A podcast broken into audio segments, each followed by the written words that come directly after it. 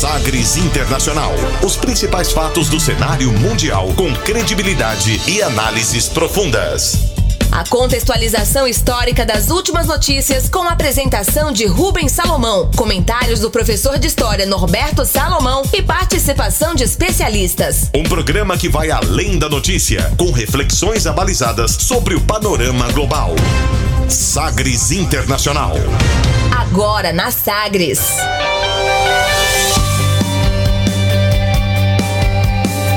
Olá, seja muito bem-vindo à 53 edição do Sagres Internacional. Eu sou Rubens Salomão e a partir de agora com você, ouvinte Sagres, os fatos precisos e análises credenciadas sobre os principais temas mundiais.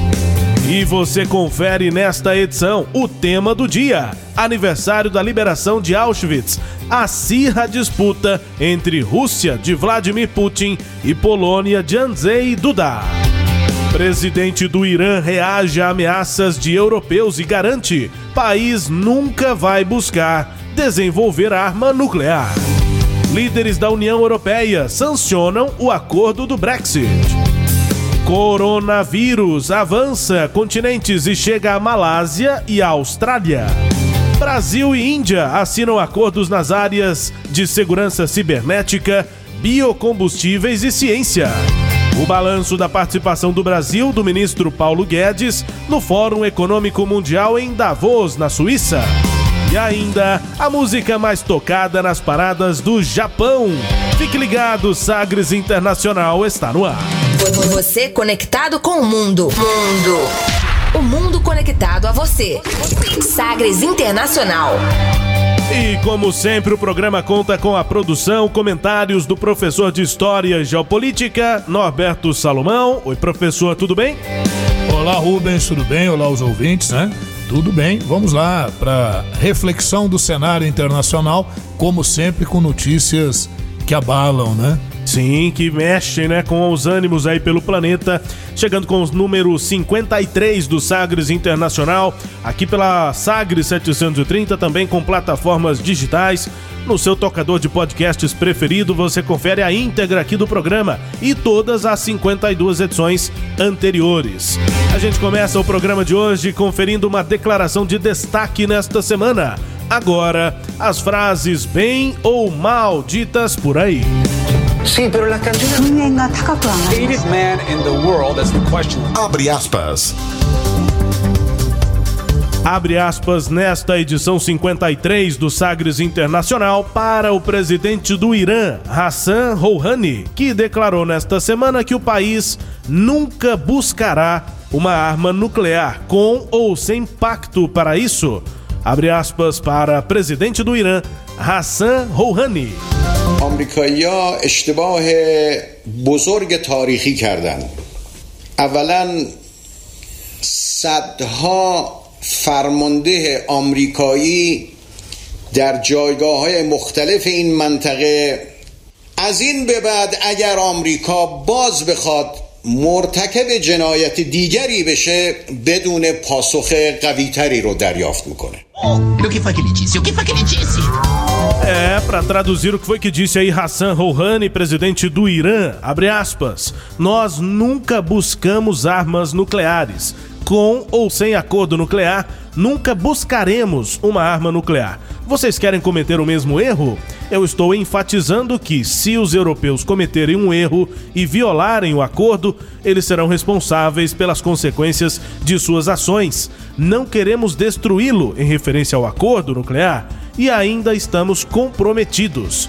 Fecha aspas aí para o presidente do Irã, Hassan Rouhani. Só para lembrar, né, eh, professor, tem o presidente do Irã, Hassan Rouhani, tem o líder supremo acima dele, que é o Ayatollah Khamenei, né? Só para explicar isso. Isso aí. A fala do Hassan Rouhani vem depois de países da Europa, Reino Unido, França e Alemanha, que são três dos países que assinaram esse acordo nuclear com o Irã, acionarem o chamado mecanismo de disputa desse trato. Isso aconteceu no início desta semana e depois veio a fala do iraniano. Os europeus acusam o Irã de violar o acordo e, em último recurso, a medida poderia fazer com que o caso fosse levado ao Conselho de Segurança da ONU, Organização das Nações Unidas, para que as sanções das Nações Unidas contra o Irã sejam retomadas. Rouhani alertou os países a não violarem esse pacto nuclear e se referiu à saída dos Estados Unidos do acordo em 2018 como um erro, inferindo aí que os europeus cometeriam o mesmo erro que foi cometido pelos Estados Unidos lá em 18.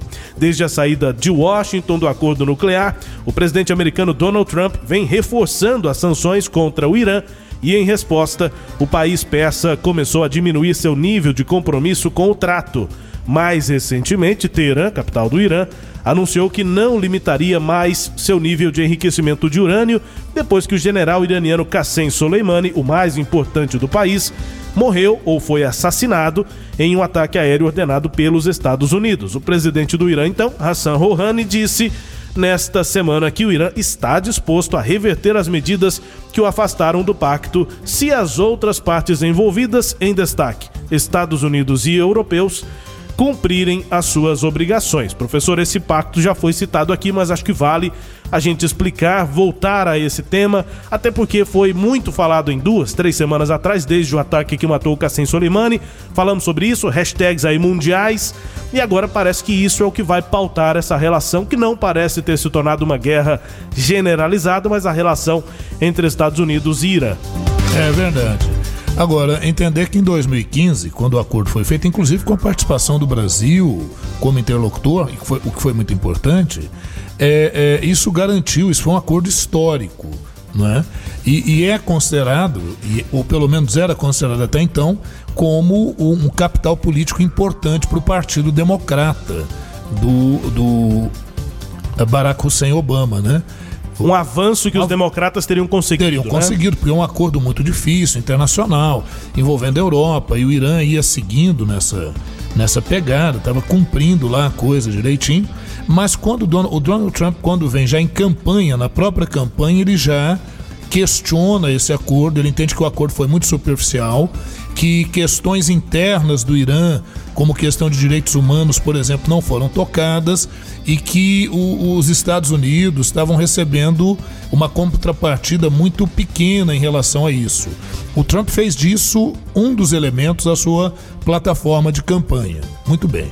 Não bastasse isso, quando ele consegue se eleger, nas relações internacionais estabelecidas pelo Trump, há uma aproximação muito forte do Donald Trump com a Arábia Saudita.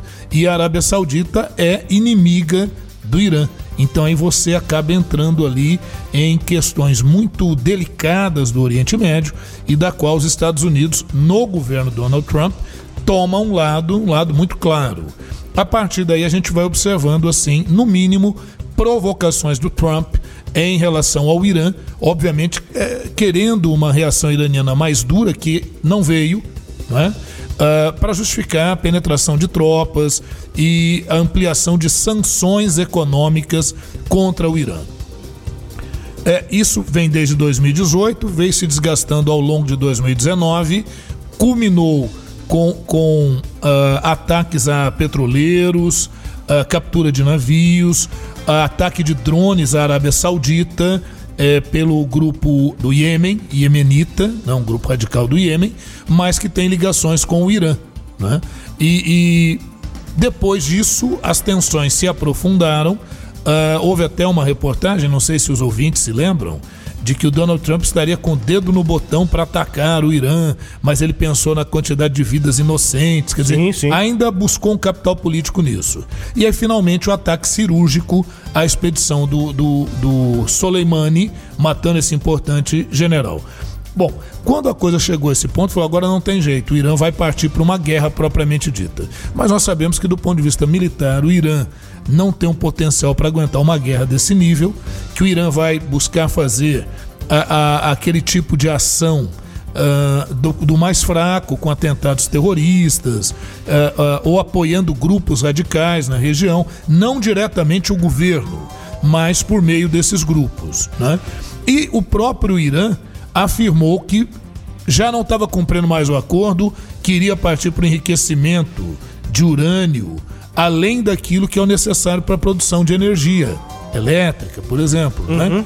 É, ora, então para quem enriquecer a mais? Era uma forma de ameaçar. Olha, nós temos condições e podemos produzir armamento nuclear. Só que aí ele perde o apoio da Europa. E quando ele perde o apoio da Europa, ele ficaria isolado sem apoio nenhum. Talvez no máximo com algum apoio da Rússia e olhe lá, né? Porque nesse jogo a Rússia vai fazer o contraponto aos Estados Unidos na região do Oriente Médio.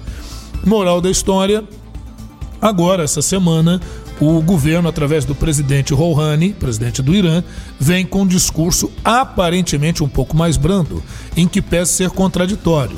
Porque ele fala que não tem intenção de produzir armamento nuclear, mas acaba fazendo, de certa forma, uma ameaça. Olha, não façam como os Estados Unidos, não rompam com o, o, o acordo nuclear. Então ele está propondo assim um, um certo recuo do Irã para que o Irã retome aqueles mesmos índices determinados pelo acordo de 2015 para a energia nuclear no Irã, e de outro lado, a Europa também buscaria é, gerar um certo apoio e convencer os Estados Unidos a retomar alguma negociação a, a, os países europeus aqui, Reino Unido, França e Alemanha, teriam com essa, esse posicionamento, falando de acionar o mecanismo de disputa, que pode chegar a um rompimento, digamos assim, desse acordo, definitivamente, é, incentivaram o Irã a abrandar um pouco o discurso nesse sentido, né? Sim. Foi, foi um motivo para o Irã voltar um pouco atrás e a Europa tenta, Isso, tenta... colher os, os cacos depois dessa relação. É, é porque, nesse caso, a atuação do Donald Trump foi desastrosa.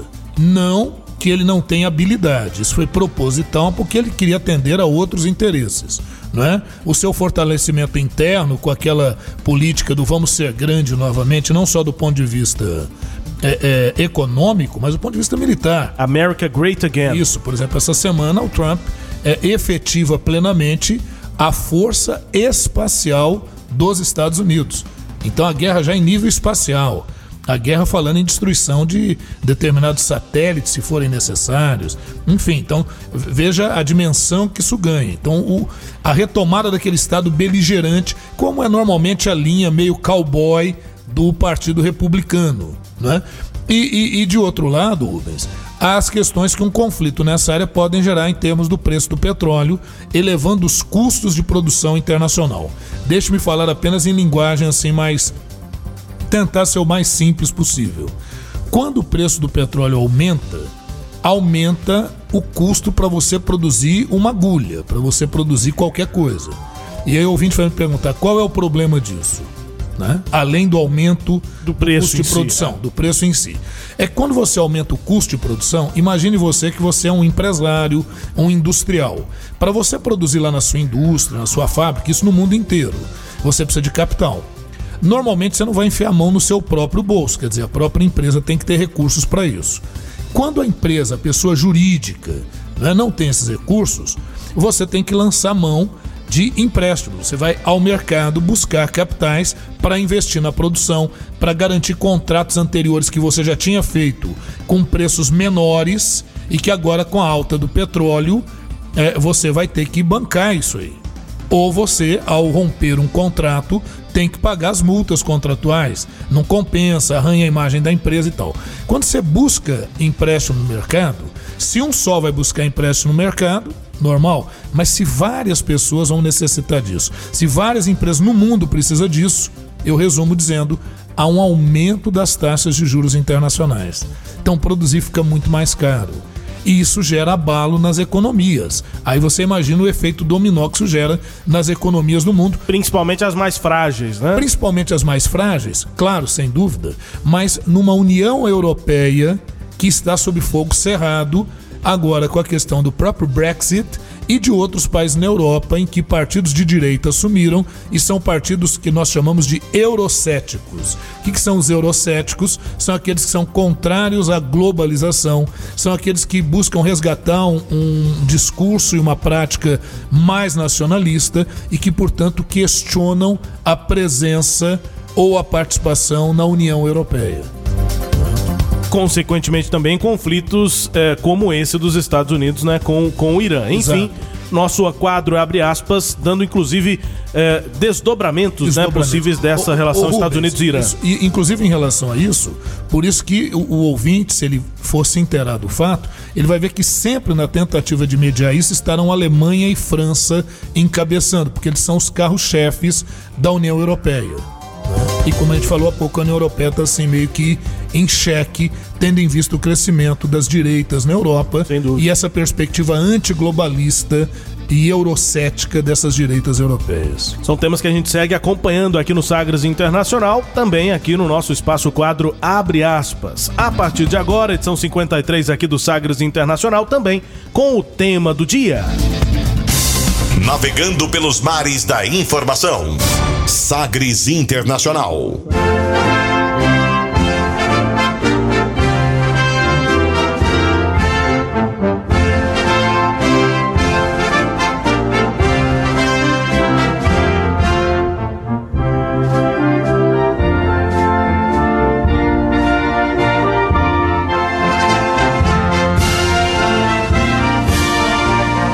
Niestety sytuacja spokoju w Europie akurat w naszym regionie na przestrzeni ostatnich lat bardzo znacząco się pogorszyła. Przede wszystkim nie ma co ukrywać w związku z konfliktem na Ukrainie i działaniami, które są podejmowane przez, e, przez władze rosyjskie, przez, przez Rosję. Nós vamos ouvindo aqui o hino da Polônia, que é uma música bonita, muito bem é, criada, inclusive, né? E ouvindo aí também Andrzej Duda, é o presidente, o primeiro-ministro da Polônia, na verdade, falando aí sobre conflitos, né? Diferenças de opinião dele, principalmente com a liderança da Rússia. A gente destaca aqui, traduzindo o que disse Andrzej Duda, abre aspas. O que observo é que a situação e as atividades na Síria não têm uma dimensão ou perspectiva pacíficas. Pelo contrário, na minha opinião, isso nos leva a constantes ondas de refugiados e desestabiliza terrivelmente a Europa, o que nos coloca em uma situação ainda mais difícil. Fecha aspas. Essa declaração de Andrzej Duda, primeiro-ministro da Polônia, dá alguma medida já de diferenças dele e, e de opinião dele do país da Polônia em relação à, à, Rússia de Vladimir Putin. E nestas últimas semanas, os dois têm é, tido ainda mais motivos para mostrar as suas divergências, professor. Realmente é essa questão, né? É, eu achei que durante essa semana o que foi noticiado e como os, os, os, telejornais e a própria imprensa escrita apresentou, não esclarece muito, quer dizer, acaba gerando uma dúvida, afinal, do que, que eles estão falando, que discussão que é essa e tal. Bom, a, é, vamos lembrar que há uma, uma disputa histórica entre Rússia e Polônia. A Polônia já foi um território de domínio dos russos em tempos anteriores, então é quase que assim uma rivalidade Brasil e Argentina, mais ou menos. Então já começa daí.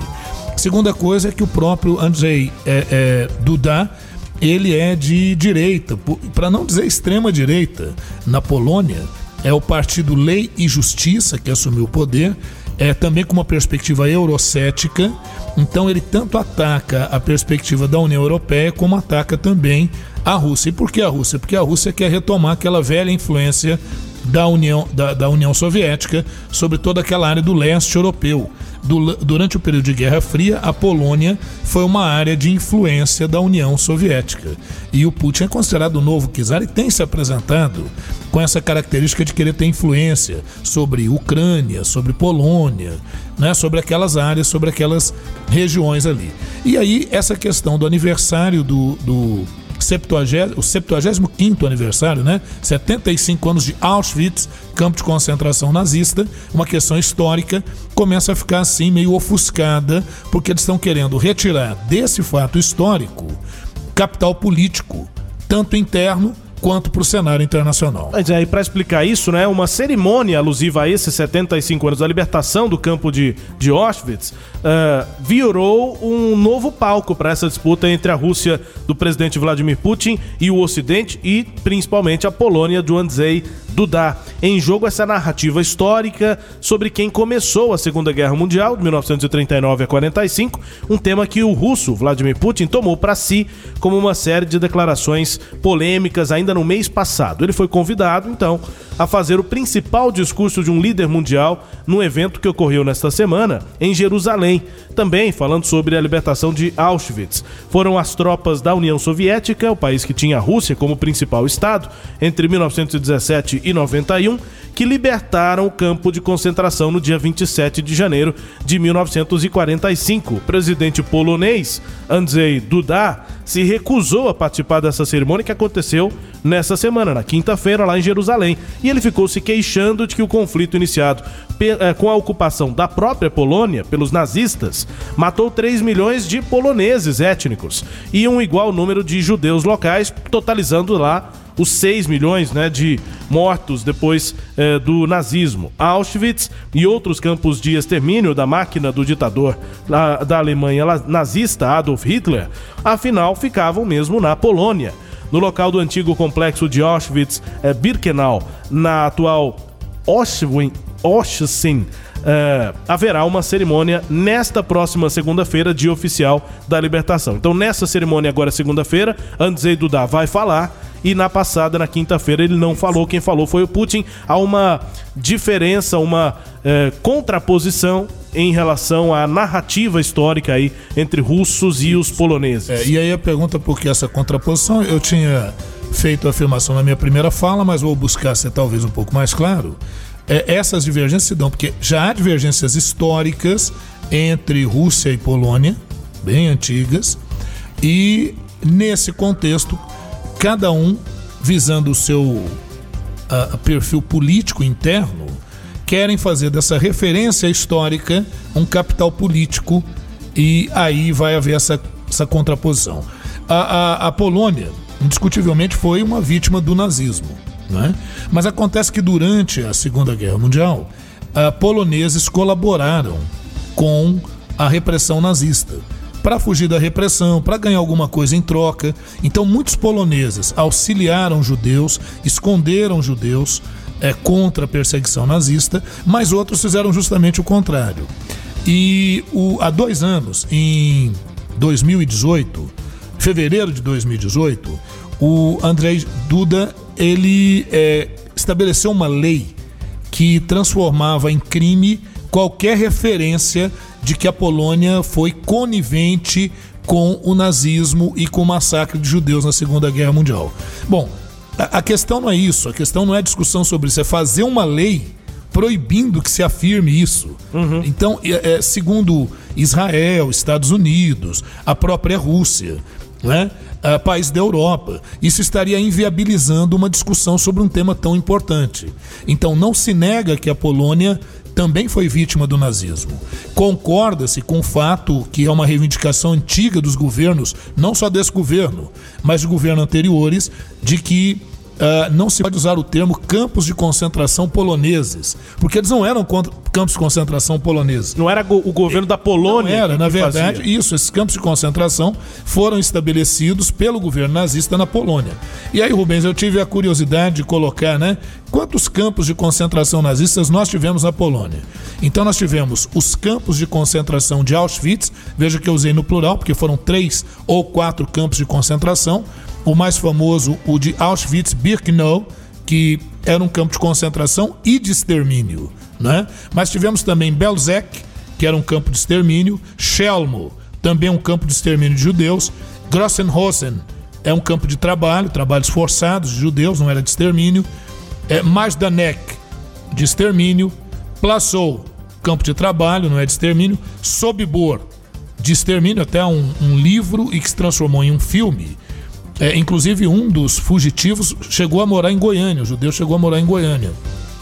Desse campo de concentração, campo, escreveu um livro com um esse livro, nome. E tem um filme que se chama A Fuga de Sobibor. Uhum. Né? É, Stutthof, é, campo de trabalho, Treblinka, famoso campo de extermínio, o campo de Varsóvia, um campo de trabalho e extermínio. Então, só aqui a gente conta 2, 4, 6, 8, 10 campos é, de concentração. Território polonês. No território polonês. E aí ficou aquele termo, são campos eh, de concentração poloneses. Então os governos pediram, reivindicavam internacionalmente, não chamem assim, porque isso dá a impressão que nós, poloneses, fomos coniventes com esse processo. Bom, diferente de outros lugares da, da Europa, lá a Polônia não estabeleceu um, um Estado, um governo colaboracionista, como foi, por exemplo, na França, a República de Vichy, né? É, em que a Alemanha ocupou a França, estabeleceu seu domínio sobre a França e permitiu que uma parte do oficialato francês formasse um governo próprio é, pró-nazista. Então isso chegou a ocorrer. Na, na, na Polônia isso não ocorreu. Né? E o, os poloneses são a nacionalidade com mais cidadãos é, é, que são homenageados pelo Museu do Yad Vashem, lá em Israel, lá em Jerusalém, uhum. né? Por salvar a vida de judeus durante a guerra. Aqui diz que, que os poloneses têm auxiliado uh, e protegido 6.706 judeus. Né? Muitos poloneses é, foram mortos por terem escondido judeus em suas casas. E muitas vezes esses poloneses foram denunciados por outros poloneses. Daí alguns falarem de uma certa conivência aí, né? A Polônia também foi o país com o maior movimento de resistência contra a ocupação nazista. É, Criou-se um exército chamado Armia Krajowa, é, um exército nacional e era a mais importante força de resistência e era leal ao governo polonês, exilado em Londres. O governo da Polônia teve que se exilar em Londres, porque a Polônia foi ocupada pela Alemanha nazista. Né? Chegando a ter cerca de 300 mil combatentes esse grupo. Então, a gente está afirmando isso para dizer que a, a, o posicionamento da Polônia foi realmente contra o nazismo. Uhum. Porém, houve a atuação da polícia polonesa, que foi cooptada pelo exército alemão, e eles, além de organizar o trânsito e tal, tiveram a função de prender judeus. Né? Então, isso é que acaba gerando, né? ficou conhecida como a Polícia Azul, que teria colaborado para esse processo de repressão a judeus e também a poloneses. Né? Muitos poloneses aproveitaram a situação para tirar vantagens para si próprios. Existe uma palavra que é smalkovnik, é, para designar aqueles que eram dedo duros, né, os informantes sobre judeus escondidos, para obterem recompensas ou para chantagearem os poloneses que auxiliavam os judeus. Né? A participação dos poloneses em massacres, sem ordem dos nazistas, é ainda alvo de debate de pesquisas. Até porque, quando acabou a Segunda Guerra Mundial, depois que Auschwitz foi libertado pelos soviéticos, ainda ocorreram alguns massacres lá. Uhum. Então isso gerou, acabou gerando esse tipo de acusação. Bom, e agora, por que essa disputa entre Rússia e Polônia, né? Pois é, essa é uma questão histórica e a gente acaba ficando é, sem trazer exatamente, professor, essa questão para hoje. Por que, que, isso é tão importante para os atuais governos lá do Andrzej Duda e para o Putin? Isso.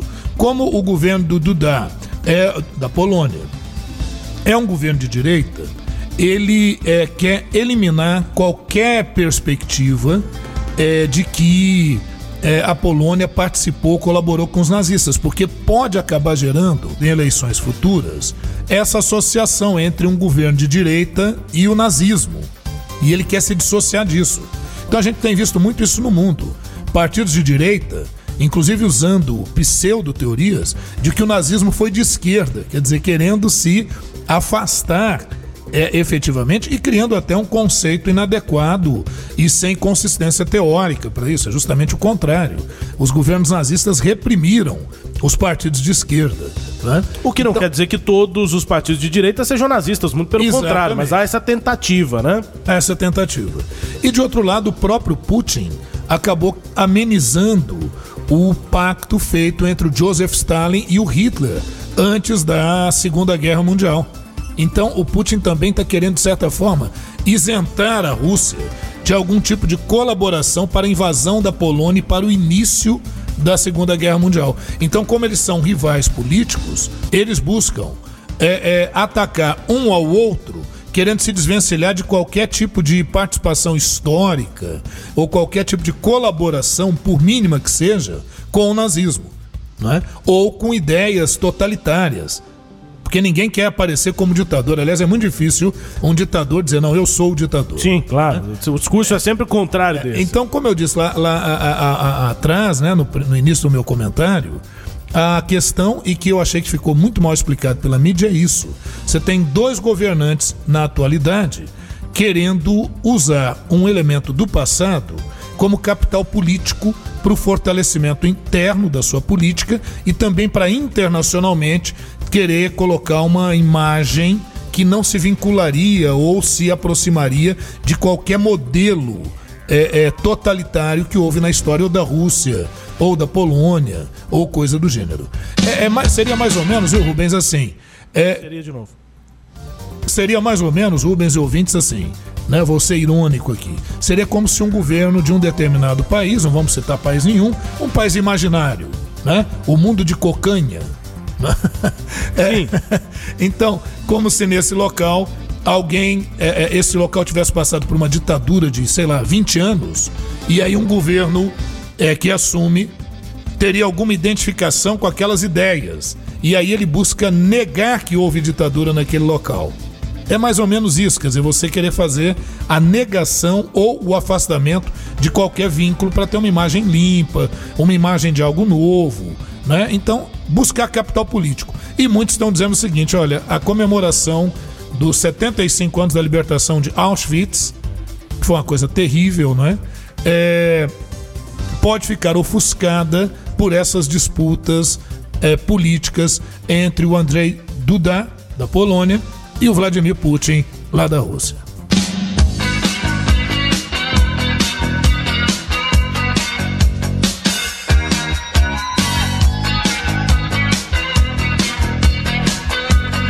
É o nosso tema do dia hoje, portanto, essa disputa Rússia-Polônia. E nós estamos ouvindo uma música aqui, uma das bandas mais famosas da Polônia. Foi é, tem atuação até hoje, uma banda é, relativamente antiga. Ela começou a carreira em 1981. A banda se chama Lady Punk. É, essa música é a Istuka Latania. E a banda muito parecida até na, na época ali com e a sonoridade, a música é bem semelhante à famosíssima banda The Police de rock também dos anos 80. Então, é o rock da Polônia que não nunca foi, inclusive por conta da influência da União Soviética, um estilo assim muito é, é, é, desenvolvido da mesma forma que aqui em outros países ocidentais, na, na Inglaterra, Sim. no Reino Unido, Estados Unidos, enfim, outras partes da Europa mesmo. O rock demorou para pegar lá na, na, na, na, Polônia, até por conta da influência da União Soviética, eh, onde também o rock era considerado meio degenerado, não gostavam Sim. muito de rock por lá. E aí nos anos 80, até por conta desse movimento aí, Solidarity, como é que fala? Solidarity acho que é assim que fala em polonês. Solidariedade. Sim. Acabou se tornando um partido, enfim.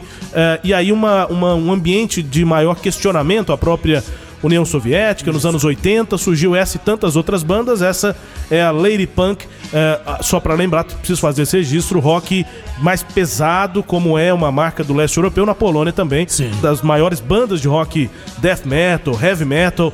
É, são lá da Polônia, mas essa aqui é um rock mais é. tranquilo, esse que a gente já conhece dos anos 80. Muito bem, Anderson. Antes de você colocar a música, só fazer uh, duas observações. Primeiro, uh, ainda seguindo um pouco naquele raciocínio que eu travei, o presidente da Argentina, o Fernandes, em é, é, conversa com o Benjamin Netanyahu, Sim. falando sobre o Holocausto, ele comparou o Holocausto com a ditadura militar na Argentina. Aí veja aquilo que eu estou dizendo, quer dizer, é, o sujeito vai para falar do Holocausto, ele compara com a ditadura militar na Argentina, é uma forma dele criticar a direita na Argentina e tentar um capital político para o governo dele que está iniciando já com dificuldades econômicas. E ao mesmo tempo mandar um recado para o Jair Bolsonaro no Brasil, que nega ditaduras nessas regiões. Entende que, na verdade, foram governos que buscaram combater o avanço da perigosa esquerda. Então, o que, que o que, que a gente está vendo? A gente falou do Dudá e do Putin. Mas vamos pegar, por exemplo, o, o Fernandes, né? Alberto Fernandes? Alberto Fernandes. Alberto Fernandes é, é, falando com o Benjamin Netanyahu e comparando o Holocausto com a ditadura militar na Argentina. Entende? É você usar um fato histórico para ganhar capital político. E a segunda observação, você disse aí do, do Solidariedade. Solidariedade foi um sindicato, organização de um sindicato, depois um movimento na cidade de Antiga Gdansk, né? Uhum. É, é, é, com, sob a liderança de um líder trabalhista, uma espécie, digamos, de Lula lá da Polônia, que era o Lech Walesa. Só que enquanto Lula aqui no Brasil é, é, flertou com a esquerda, né? O, o Leco Walesa ele flertava com a social-democracia e propunha o fim da influência da União Soviética sobre a Polônia. Isso né? tornou um movimento cultural. Tornou-se um movimento cultural, um movimento de grande abrangência e o Lech Walesa depois se tornou inclusive presidente da Polônia e curiosamente também acabou sendo acusado de corrupção. É, questões internas lá da Polônia. Né? Movimento Solidariedade foi uma marca dos anos 80 no leste europeu. A gente vai para o intervalo agora aqui no Sagres Internacional, número 53, tema do dia, portanto, Polônia, essa questão da disputa com a Rússia, e também ouvindo aqui Lady Punk. A gente volta já com mais Sagres Internacional. Daqui a pouco você confere a, a sanção de líderes da União Europeia ao acordo do Brexit. A gente vai falar sobre a questão do coronavírus, vai avançando continentes, já chegou a Malásia e também a Austrália. E o presidente Bolsonaro finalizou finaliza aí a sua missão à Índia, assinando vários acordos em várias áreas aí com o país. A gente volta já ouvindo aqui Lady Punk.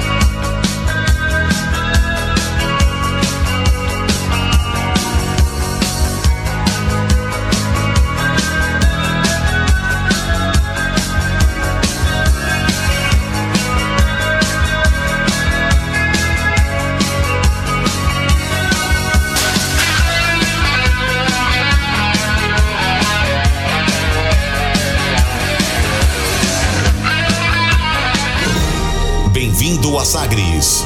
Em tom maior. Pioneira no país e a primeira produtora de podcast de política de Goiás. A Rádio Sagres produz 5 horas semanais de conteúdo para podcasts, com material disponibilizado nos principais tocadores e no site sagresonline.com.br. Somos também a principal emissora de rádio na internet em todo o estado. Política, cultura, cinema, música, espiritualidade e informações internacionais. Tudo o que você quer e precisa saber, você encontra nos podcasts da Rádio Sagres. Você que acorda bem cedo, tem um bom motivo para sintonizar a Rádio Sagre 730. Ouça o programa Raiz Brasileira, os grandes nomes e as grandes canções da autêntica música brasileira, todos os dias na Sagre 730. Destaque para as primeiras notícias do dia, no esporte e no jornalismo. Música e informação, uma companhia agradável para começar o seu dia. Programa Raiz Brasileira. Apresentação: Justino Guedes. Oferecimento: Mater Shop Baterias, Erva Fé, Ervas Medicinais e Simbora Restaurante. Entretenimento. Jornalismo. Prestação de serviços. Rádio Sagres. Em tom maior.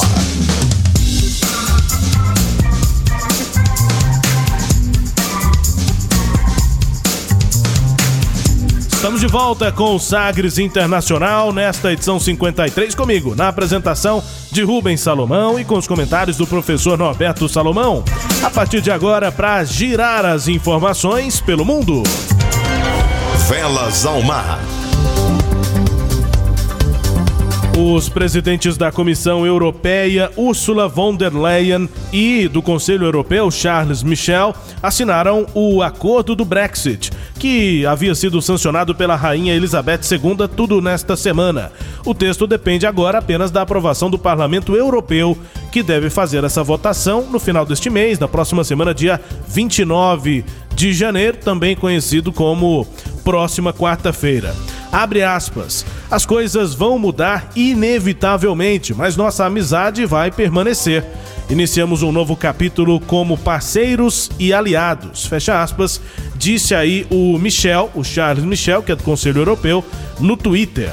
O acordo entre Londres e Bruxelas, entre o Reino Unido e a União Europeia, mantém o país, o Reino Unido, sobre regras europeias até o final deste ano de 2020.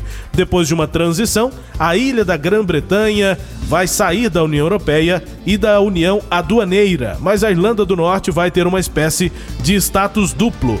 Por um lado, a Irlanda do Norte vai permanecer no território aduaneiro do Reino Unido e vai ser incluída em qualquer futuro acordo comercial fechado por Londres. Por outro lado, será um ponto de entrada para a zona aduaneira europeia, ou seja, o governo do Reino Unido vai aplicar, em nome da União Europeia, tarifas europeias sobre produtos estrangeiros que arrisquem entrar na República da Irlanda e, por consequência, um mercado comum do bloco.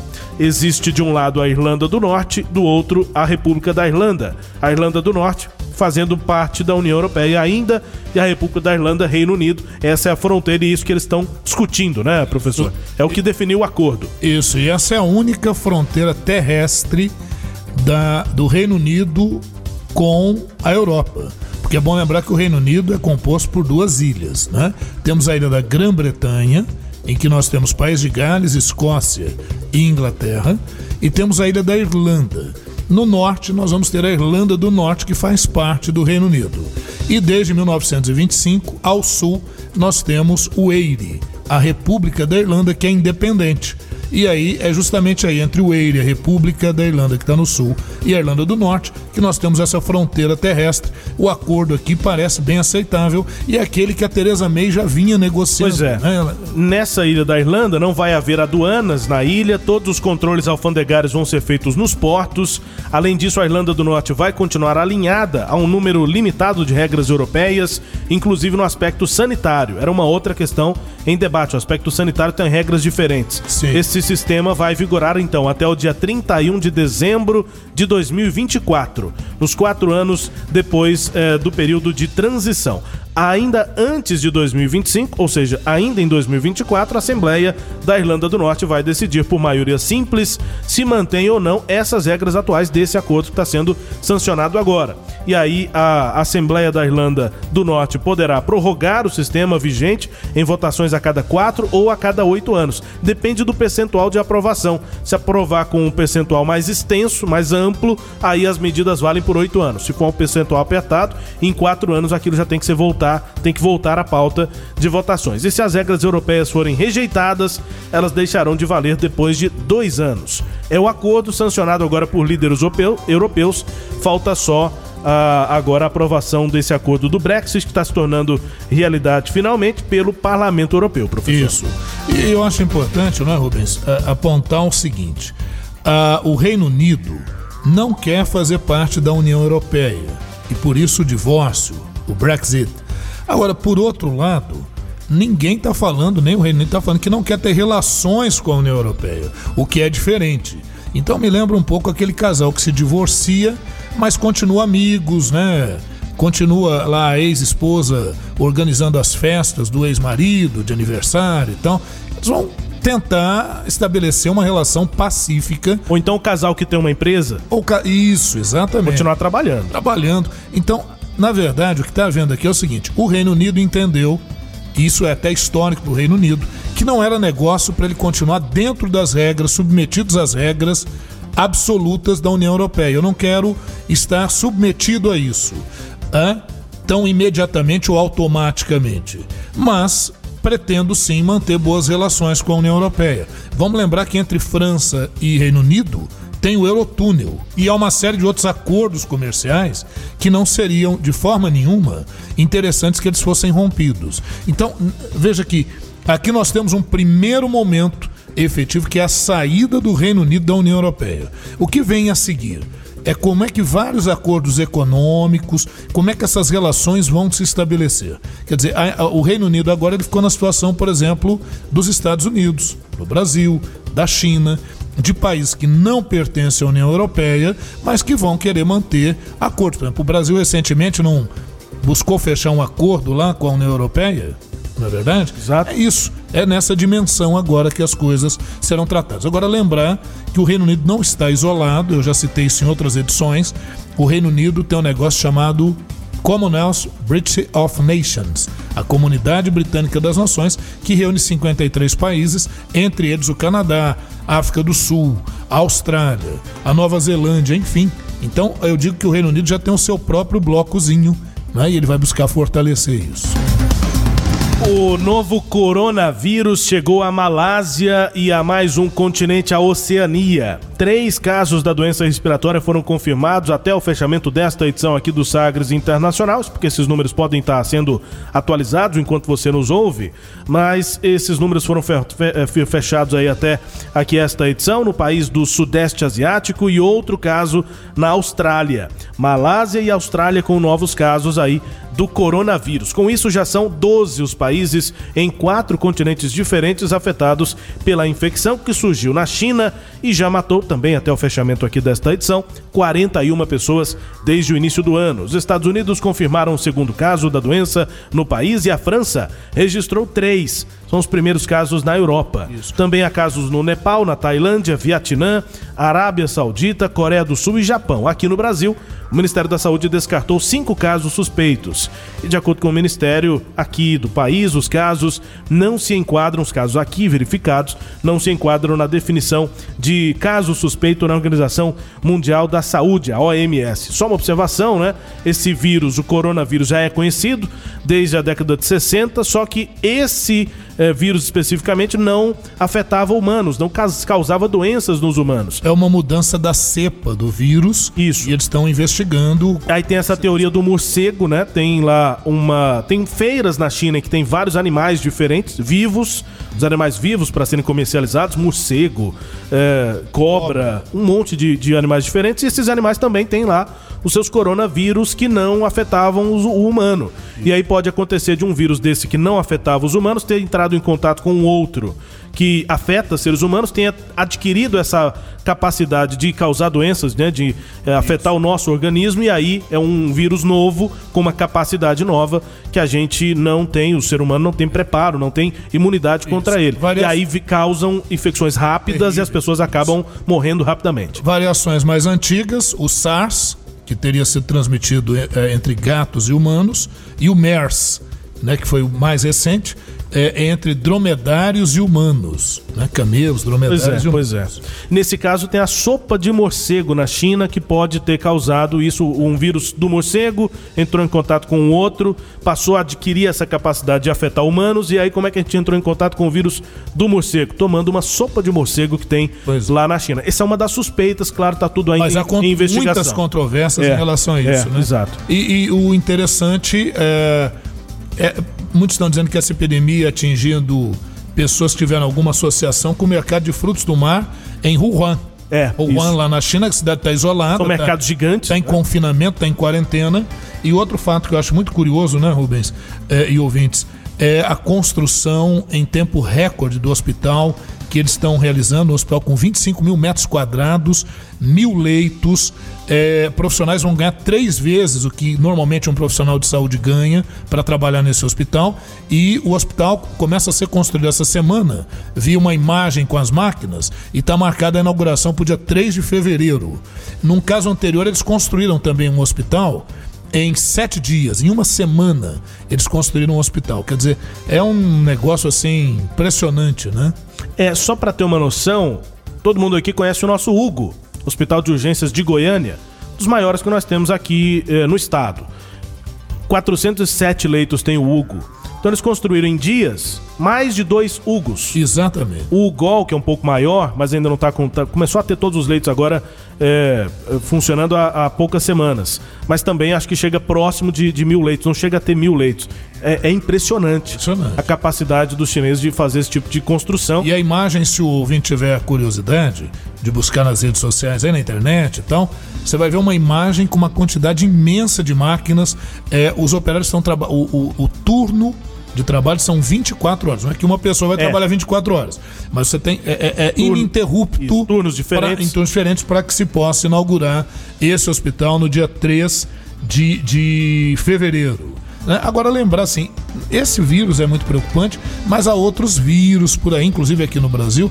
Então, sempre reiterar esses cuidados com a higiene principalmente um ato muito simples, óbvio, não deve se tornar uma coisa doentia, mas o hábito simples de você estar lavando as mãos. Você também pode passar em alguma farmáciazinha, comprar ali aquele álcool, trazer sempre com você na sua bolsa. Pegou em dinheiro, pegou em alguma coisa, passa o álcool na mão e tal, você já evita é, é, alguns vírus né, e, e garante saúde para você, para sua família. É um hábito importante. Importante. Ainda com destaques aqui no Giro Internacional, no seu Sagres Internacional, os deputados democratas que atuam como promotores, ou seja, acusando, concluíram a acusação inicial no julgamento de impeachment de Donald Trump no Senado dos Estados Unidos. Nesta última sessão, nesta, semana, eles se referiram à obstrução do Congresso depois de acusar o presidente na véspera de abuso flagrante de poder. A partir daí, portanto, desse fim de semana, começa a etapa da defesa do presidente dos Estados Unidos, Donald Trump. Advogados do presidente vão ter 24 horas, divididas em três dias. Isso vai até terça-feira e aí a defesa faz a exposição dos seus argumentos. Está no Senado, a acusação, são deputados democratas, a acusação já foi feita, agora entra na fase de da defesa do presidente, professor. Pois é, Rubens, aí o comentário, porque isso aí vai se estender, né? Mas tentando ser mais sucinto, né, para resumir esse quadro na cabeça do ouvinte, de quem está nos acompanhando aí, quais são as acusações? Né? O Donald Trump está sendo acusado do que, afinal de contas? A acusação são dois pontos fundamentais: abuso de poder e obstrução de investigação no Congresso. Com relação ao abuso de poder, é, está se afirmando que o Donald Trump, usando o cargo dele de presidente, ele é, chantageou o, o Vladimir Zelensky da, da, da Ucrânia em 400 milhões de dólares, que era uma ajuda para a, a, atividade militar na Ucrânia. A Ucrânia tem problemas com rebeldes da região da Prússia, enfim, e, e o, o, Trump teria usado isso como forma de chantagear em troca do governo ucraniano investigar atividades do filho de Joe Biden, que foi vice-presidente do Obama e que é o provável candidato a, a, concorrer com o Donald Trump nessas eleições. Então, aí teria ocorrido o abuso de poder. Essa é uma das acusações. A outra acusação é que, a partir do momento que foi feita essa denúncia, autoridades é, da Casa Branca foram chamadas para é, é, se pronunciar, para testemunhar né, no tribunal. E o Donald Trump não teria permitido isso. Então, o Donald Trump está sendo acusado também de obstrução de investigação no Congresso. Né? Só para se ter uma ideia, a acusação está afirmando o seguinte: que por ordem do presidente, seis gabinetes do governo ignoraram 71 pedidos diferentes de informações, incluindo cinco citações, durante a fase de investigação conduzida pela Câmara de Representantes. Acusações, portanto, agora entramos na fase de defesa e a gente segue acompanhando. A tendência é mesmo de rejeição do processo de impeachment no Senado. Tem até notícia dizendo que tinha senador brincando ali, dormindo, dormindo brincando. Então. Não estão com muita paciência. Então, para passar o prazo formal aí de manifestações, Exato. tendência é de que seja rejeitado. E aí vem a perguntinha. Quais são as chances do Trump ser condenado? Mínimas, né? Para condenar o presidente são necessários 67 votos, ou seja, dois terços de um total de 100. Só que, como há apenas 45 senadores democratas e dois independentes que poderiam votar com os democratas, o que daria 47 votos, é, ficam faltando ainda 20 votos e dificilmente os democratas conseguiriam isso. Então, ao que tudo indica, nós comentamos em edições passadas, o que a Nancy Pelosi e o Partido Democrata querem é buscar desgastar a imagem do Donald Trump. Só que, por outro lado, o Donald Trump participou agora de uma caminhada pró-vida contra o aborto. Ele que em 1999 se dizia favorável às leis de aborto, depois, quando ele se tornou candidato, ele muda de ideia e ele está colocando, inclusive, agora o lema que ele é o presidente mais pró-vida, mais a favor da vida que já teve na história dos Estados Unidos. Último registro aqui deste giro internacional, antes das informações aqui do Brasil, é que a presidente interina da Bolívia, Janine Añez, ela anunciou candidatura à presidência nas próximas eleições que acontecem no dia 3 de maio, diante da falta de união contra os socialistas do ex-presidente Evo Morales. Abre aspas, tomei a decisão de me apresentar como candidata às eleições nacionais, fecha aspas, disse a Yaanias em um discurso público. Ela assumiu a presidência no dia 12 de novembro, depois da renúncia de Morales, pressionado por uma forte convulsão social em meio a denúncias de fraude nas eleições de outubro. A gente falou sobre esse tema aqui, ah, provavelmente voltaremos a detalhar aqui questões relativas a uh, América Latina, Bolívia, Chile, enfim, uh, a Argentina. Venezuela. A gente volta, Venezuela, a gente volta a esse tema aqui. Agora no Sagres Internacional com as notícias do Brasil. O Ernesto nos convidou. Brasil Internacional. Informações aí do Brasil Internacional, dois eventos importantes, né? Na Índia, visita do presidente Bolsonaro e também na Suíça, a participação do ministro Paulo Guedes da Economia no Fórum Econômico Mundial. Começaremos pela Índia. O presidente Bolsonaro e o primeiro-ministro da Índia, Narendra Modi, assinaram em Nova Delhi acordos de parceria entre os dois países para as áreas de segurança cibernética, biocombustíveis e ciência. Os governos assinaram então 15 acordos de cooperação, aí entre eles tem parcerias para ampliar investimentos e intensificar o uso e a produção de bioenergia e combustíveis como etanol, biodiesel, bioquerosene e biogás. Outro ato também incentiva a exploração de petróleo e gás entre os dois países. Antes da viagem à Índia, onde eh, fica até essa próxima segunda-feira, o presidente Bolsonaro falou sobre o interesse de ver a Índia utilizar mais etanol brasileiro nos seus combustíveis.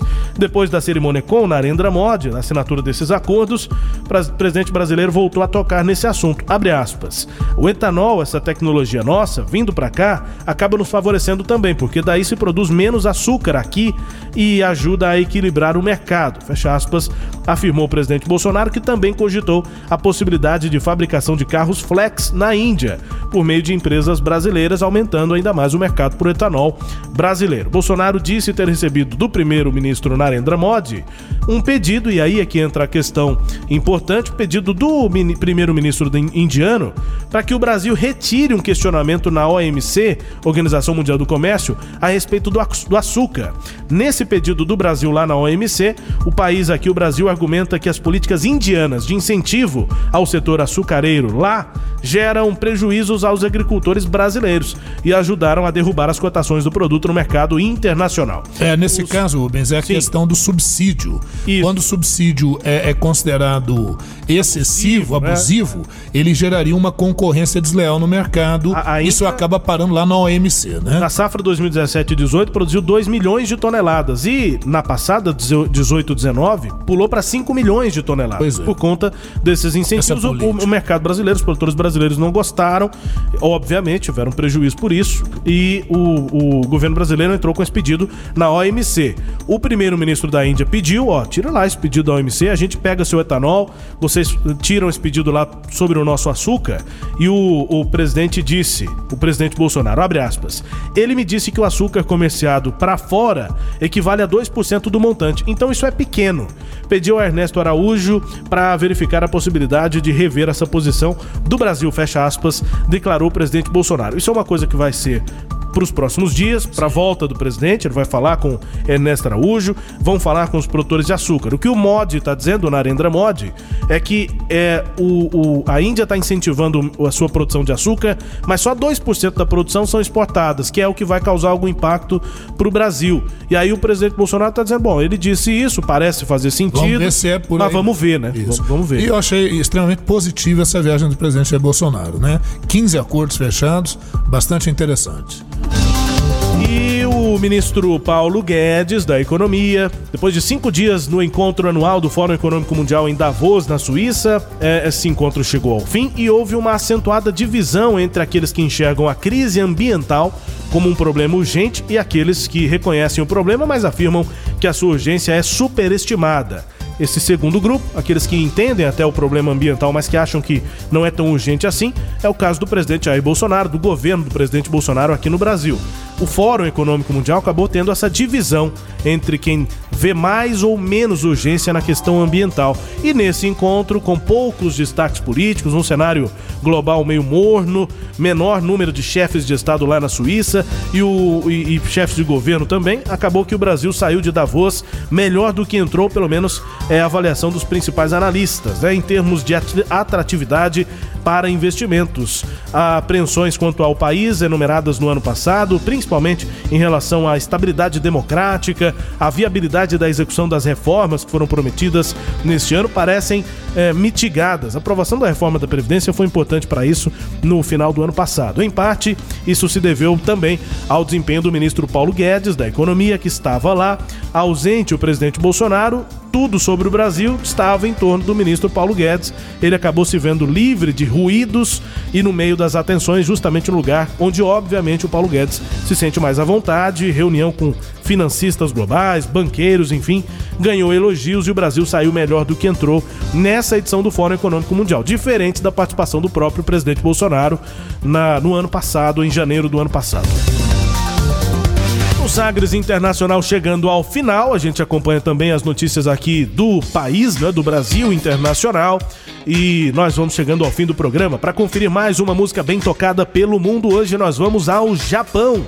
Voltaremos ao Japão dessa vez para ouvir a música I Love, Eu Amo, do Official Hide Danzism, ou Hide Them, é como é conhecida a banda lá no Japão. Banda já conhecida, a gente ouve a música, daqui a pouco eu trago mais informações aí da banda japonesa.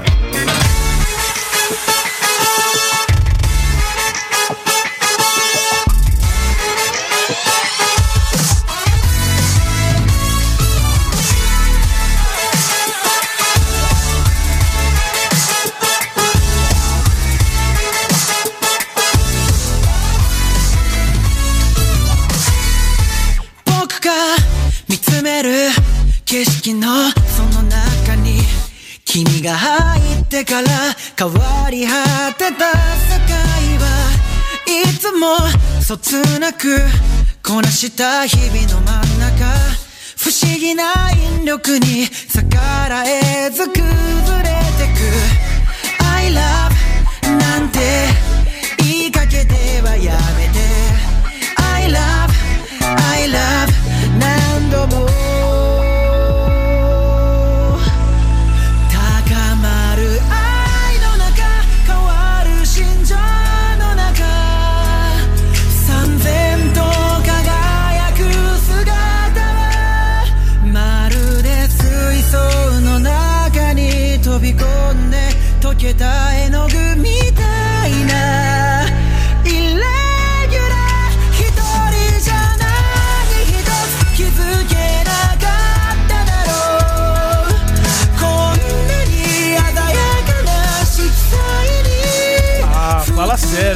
Fala sério, hein? Canta muito aí o pessoal do Hide Dan.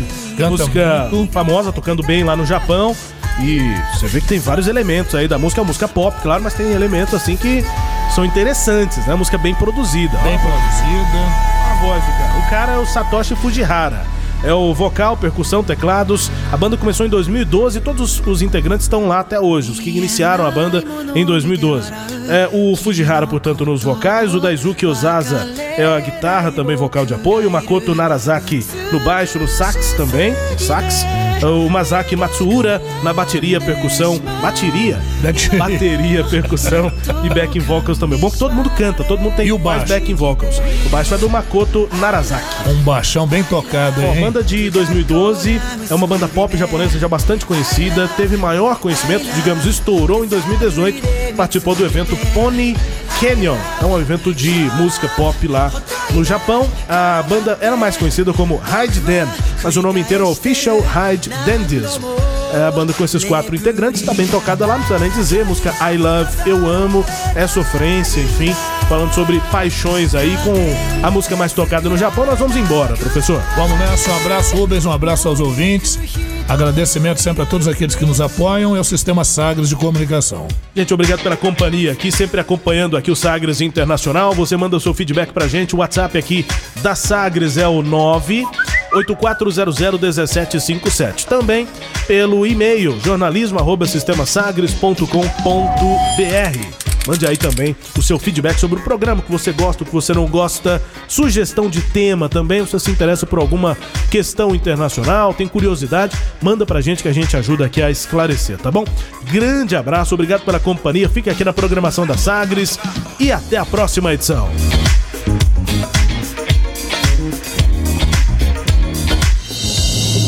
Você ouviu Sagres Internacional. Os principais fatos do cenário mundial com credibilidade e análises profundas.